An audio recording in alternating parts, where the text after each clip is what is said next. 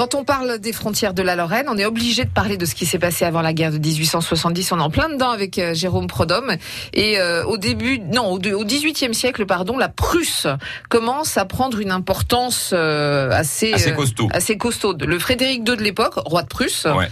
commence à grignoter autour de chez lui. qui est un type fascinant. Alors vous savez qu'il a quelques liens avec nous, c'est qu'il nous a plus ou moins privé de Voltaire. C'est-à-dire que il se veut roi philosophe. Alors c'est la grosse mode du 18e.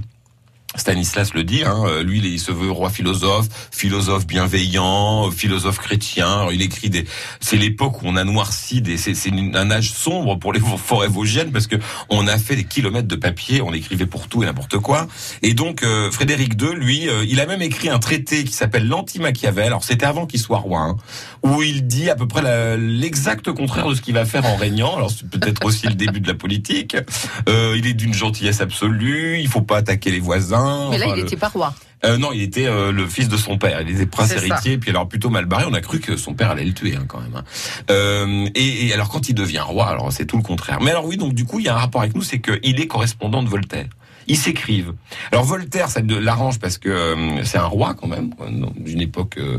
Euh, Frédéric II, oui. Euh, voilà, donc euh, et puis alors Frédéric II, ça l'arrange aussi parce qu'il hum, c'est un peu du marketing aussi, vous voyez, c'est-à-dire que quand on a le, le, le roi des philosophes de son côté, euh, on peut difficilement vous attaquer euh, dans de, euh, enfin vous traiter de, de dictateur. Il était déjà connu, hein, Voltaire. Très oui, très connu Très euh, à l'époque. Alors c'est pour ça qu'il va partir un petit peu à s'en soucier, laisser sa, son, son, le château de s'en soucier à Potsdam, près de Berlin. C'est la demeure de Frédéric II. D'accord. Il va y vivre un petit peu de temps, il va pas y rester. Enfin, euh, à l'époque, il est avec Émilie du Châtelet, donc il est souvent dans le coin chez nous. Voyez.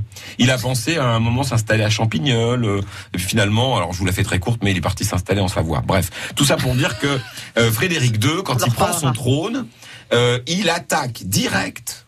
Mais c'est un truc de fou. Il invente la guerre éclair que Hitler va utiliser en, en 39. C'est-à-dire qu'il attaque d'un coup d'un seul l'Autriche et il lui croque un immense morceau qui s'appelle la Silésie. Et ça, ça va mettre la, la hum, comment je veux dire la guerre euh, euh, sur tout le continent européen, parce qu'en plus l'Autriche à l'époque, oui. On est en quelle année? Pardon. Hein. Euh, alors là, vous, je vous dis tout ça de mémoire, donc euh, c'est pas, ça fait pas 18e. très sérieux, mais on est au milieu du 18e, D'accord. presque, ouais, on est aux alentours de 1750 dans ces eaux-là. Euh, et donc, euh, bah, en fait, euh, Frédéric II réussit à, à, à, euh, annexer cette Silésie. Il va la garder envers et contre tout. Alors, il y a des moments, ça va être chaud pour lui, hein, parce qu'il va se retrouver avec l'Autriche contre lui, au début avec la Russie contre lui, avec la France contre lui, et tous ces gens-là patos euh, qu'ils sont n'arriveront jamais à le battre.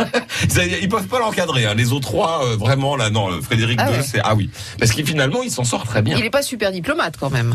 Euh, non, mais il est, il est malin parce que euh, il a les Anglais de son côté. Euh, Nous, il nous a plaqué. Alors nous, alors pour le coup, on a été ses alliés très longtemps. D'ailleurs, c'est à au roi de France qu'on que, que les rois de Prusse doivent, doivent être passés électeurs de Brandebourg, qui était roi de lait, à roi de Prusse. Vous voyez. Donc on a été longtemps leurs alliés. Pourquoi? Parce qu'ils étaient à l'arrière des Habsbourg, hein, en haut à droite. Ouais, nous, ça Donc, nous arrangeait. Bah, en nous, fait. voilà, on avait ce qu'on a euh, tout un système de, de diplomatique qui était pas bête, où on faisait en gros reposer nos grosses alliances à l'arrière des Autrichiens. casse-noisette. Bah voilà, Mm. on se disait bon bah s'ils nous attaquent, les autres les attaqueront. Alors là, je vous dis pas, il est du jour au lendemain, il passe aux Anglais qui sont nos pires ennemis au XVIIIe siècle. euh, ouais.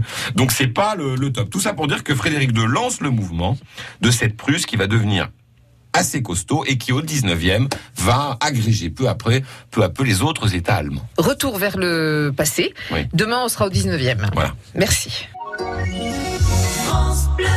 France Bleu Lorraine.